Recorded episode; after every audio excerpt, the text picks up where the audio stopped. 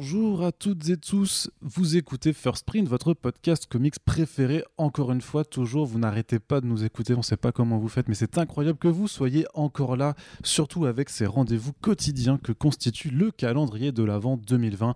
Voilà, ça fait euh, une bonne vingtaine de jours maintenant que vous suivez euh, les conseils, les d'idées de cadeaux de nos invités et invités. Eux, c'est l'avant-dernier jour déjà, le temps passe tellement vite. Tu as vu comment on a changé, mais non, on va pas faire de référence musicale comme ça, puisqu'aujourd'hui on est avec un invité qu'on est hyper content d'avoir avec nous. C'est Douglas Attal. Bonjour Douglas. Bonjour.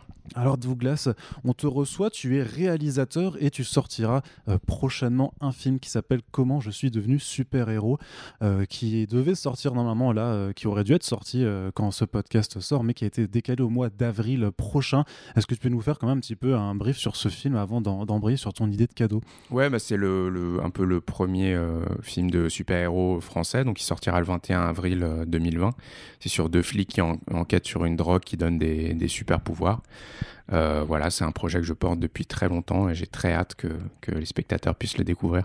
Alors, je me permets même de te corriger parce que tu as dit 1er avril 2020. Alors, on sait bien que cette année est tellement nulle qu'on a envie de voilà, on a, envie d'oublier de 2020, mais du coup 2021, ouais, pardon. bah, oui, Et euh, bah, de toute façon, euh, voilà, je, me permets d'en profiter pour dire que on te retrouvera dans un podcast ben, plus tard pour reparler de ce film en détail, adaptation d'un livre de Gérald Bronner, et on espère aussi avoir Gérald dans le podcast First Print pour pouvoir bah, vraiment parler de ce film.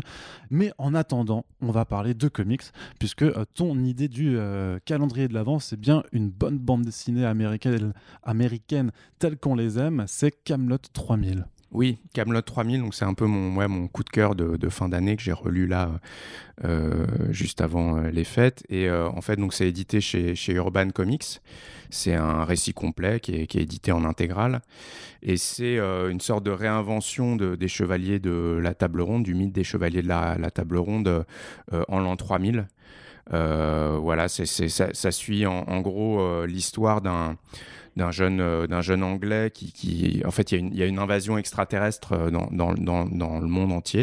Et il y a un jeune anglais euh, qui, en voulant fuir un extraterrestre, se retrouve dans un site archéologique et se retrouve à, ressusciter le roi Arthur. Et en fait, ça va être une, une, les chevaliers de la table ronde qui vont être réunis en l'an 3000 pour lutter contre cette invasion extraterrestre qui menace toute la planète. Alors un mélange un peu de fantasy et de science-fiction, comment ça prend? Qu'est-ce qui t'a plu? Pourquoi c'est ton coup de cœur? Parce que tu l'as dit, donc il va falloir justifier ce propos, monsieur Attal. Alors en fait, euh, bah, déjà, je trouve que c'est, je trouve que c'est hyper, euh, hyper original de, de, de, cette réinvention de ce mythe euh, dans, dans, de fantasy, comme tu le disais, dans un, univers de, de SF. je trouve que pour moi, c'est un peu la, la, plus belle réinvention euh, des modernes de peut-être du mythe d'Arthur avec euh, le Excalibur de, de, John Borman. Euh, je trouve ce qui est assez fort dans cette, dans cette BD, c'est aussi son côté très international, c'est-à-dire c'est une bande dessinée américaine, mais en fait les, les, les, différents chevaliers de la table ronde vont être réincarnés dans des personnages qui vivent pas seulement aux États-Unis, mais à travers le monde. Euh, il y a un personnage qui vit en Afrique du Sud, un autre au Japon. Euh, il y en a un, euh, Lancelot est réincarné dans un personnage de, français. Donc c'est assez agréable de voir pour une fois une, intrigue d'invasion extraterrestre qui se passe pas que aux États-Unis, mais avec des personnages qui voyagent à travers le monde, aussi dans l'espace. Enfin voilà, c'est le côté international, je pense, qui est, qui est aussi euh, euh, très inspiré, à mon avis, hein, par les, X-Men de, les New X-Men de, Len Wein. Je pense qu'il y y a une influence aussi parce que ça vient, ça vient après, ça vient dans les années 80. Euh, ce qui est hyper, euh, hyper intéressant aussi dans la BD, c'est un personnage que moi j'aime beaucoup, qui est le personnage de Sir Tristan. En fait, euh, Tristan, c'est un des chevaliers de la table ronde dans le mythe, dans le mythe mhm. qui, en l'occurrence, est, réincarné dans le, dans le corps d'une femme. Et en fait, ça pose de manière assez assez juste la, la, question du transgenre. dans une... C'est assez étonnant de voir ça dans une BD des années 80. Euh, ça, je trouve que c'est hyper, euh, hyper pertinent, hyper bien fait, hyper juste, hyper euh, subtil. et puis, bon, il faut savoir aussi que c'est l'une des premières BD qui s'affranchit du Comics Code Authority. Mhm, donc, donc, en fait, ils, ils, ont un peu pu se permettre ce qu'il pouvait, pour, pour expliquer peut-être le Comics Code Authority, c'était une sorte d'instance qui, qui décidait aux États-Unis si oui ou non on avait le droit de, de mm. publier tel ou tel comics. Et là, ils ont décidé de s'en affranchir et donc de ne pas sortir en kiosque, mais que dans ce qu'on appelle le direct market. Et donc, ils ont un peu pu faire tout ce qu'ils voulaient. Donc, il est question de, ouais, de transgenre, de lesbianisme, d'inceste. C'est assez novateur et ça laisse un peu présager la, le, le, développement après de beaucoup de BD adultes chez, chez DC et notamment la création du, du, euh, du label Vertigo. Mhm. Donc euh, voilà, c'est une BD euh, qui, je pense, pour l'époque était assez, assez novatrice, assez osée.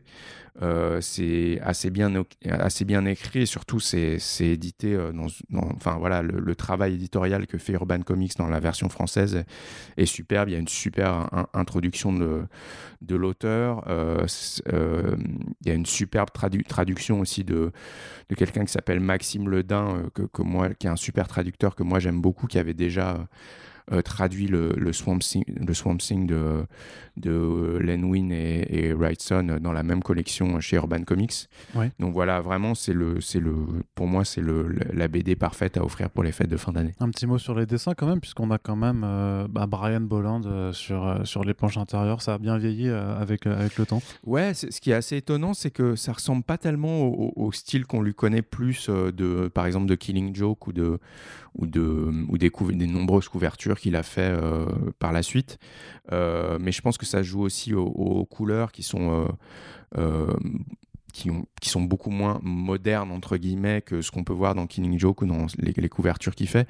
Mais ça reste sublime, extrêmement détaillé. les compositions sont, sont superbes. Il y a des super idées de, ouais, de, de, composition. il, illustre à merveille tout l'aspect magique, justement. Euh, qui est notamment porté par le personnage de Merlin. Enfin, c'est vraiment, vraiment sublime, quoi. D'accord. Et puis, euh, comme tu le mentionnais, euh, le travail de Fab, effectivement, là, on, a, on enregistre, hein, on est dans les coulisses, on a le bouquin devant nous, donc voilà, gros, gros format avec couverture dorée. Tu, vois que ça sort un petit peu des, des usuels dos noirs de, Urban Comics. Donc, un bouquin que tu recommandes, c'est ça, juste, tu recommandes à n'importe qui, à qui on l'offre, ça pour Noël? Bah, Je pense au, un peu à tout le monde, mais particulièrement, je pense aux fans de, de fantasy. Euh, ceux qui connaissent peut-être un peu euh, le, mythe du roi Arthur, même s'il n'y a pas besoin vraiment de, connaître tant que ça, euh, c'est très accessible. Et puis, je pense que je le recommande aussi particulièrement à, tous ceux qui aiment.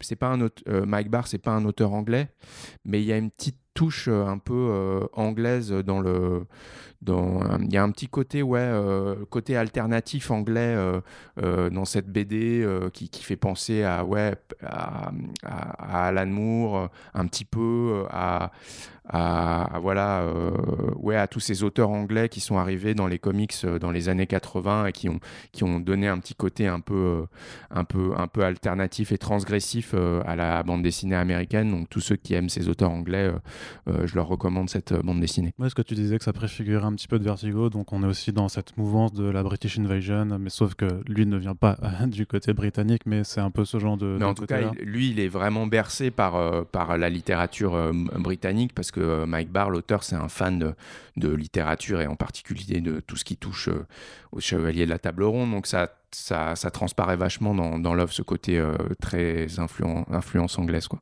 Ok, eh bien je te remercie euh, Douglas. Donc euh, Camelot 3000 c'est euh, sorti depuis quelques temps chez Urban Comics, c'est toujours disponible pour la somme de 35 euros. Donc voilà, un joli paquet à mettre sous votre sapin ou tout simplement à vous offrir pour vous-même parce qu'il n'y a pas de raison, on se fait aussi plaisir en 2020. Douglas, je te remercie. Merci, merci à toi. Et donc, bah, comme je vous le disais en début de podcast, on se retrouve d'ici quelques mois pour reparler de ton film. on en reparlera quand les gens pourront le découvrir, sinon bah, on sera un petit peu dans une discussion un peu trop euh, private. Euh, et c'est euh, nous le but à First Print, c'est quand même un petit peu de partager. Et d'ailleurs, en parlant de partage, n'oubliez pas que vous pouvez partager nos émissions si vous voulez suivre les recommandations de Douglas et bah, faire profiter de Camelot 3000 à d'autres. Et donc, on se donne rendez-vous dès demain pour le dernier numéro du calendrier de l'Avent. Salut Salut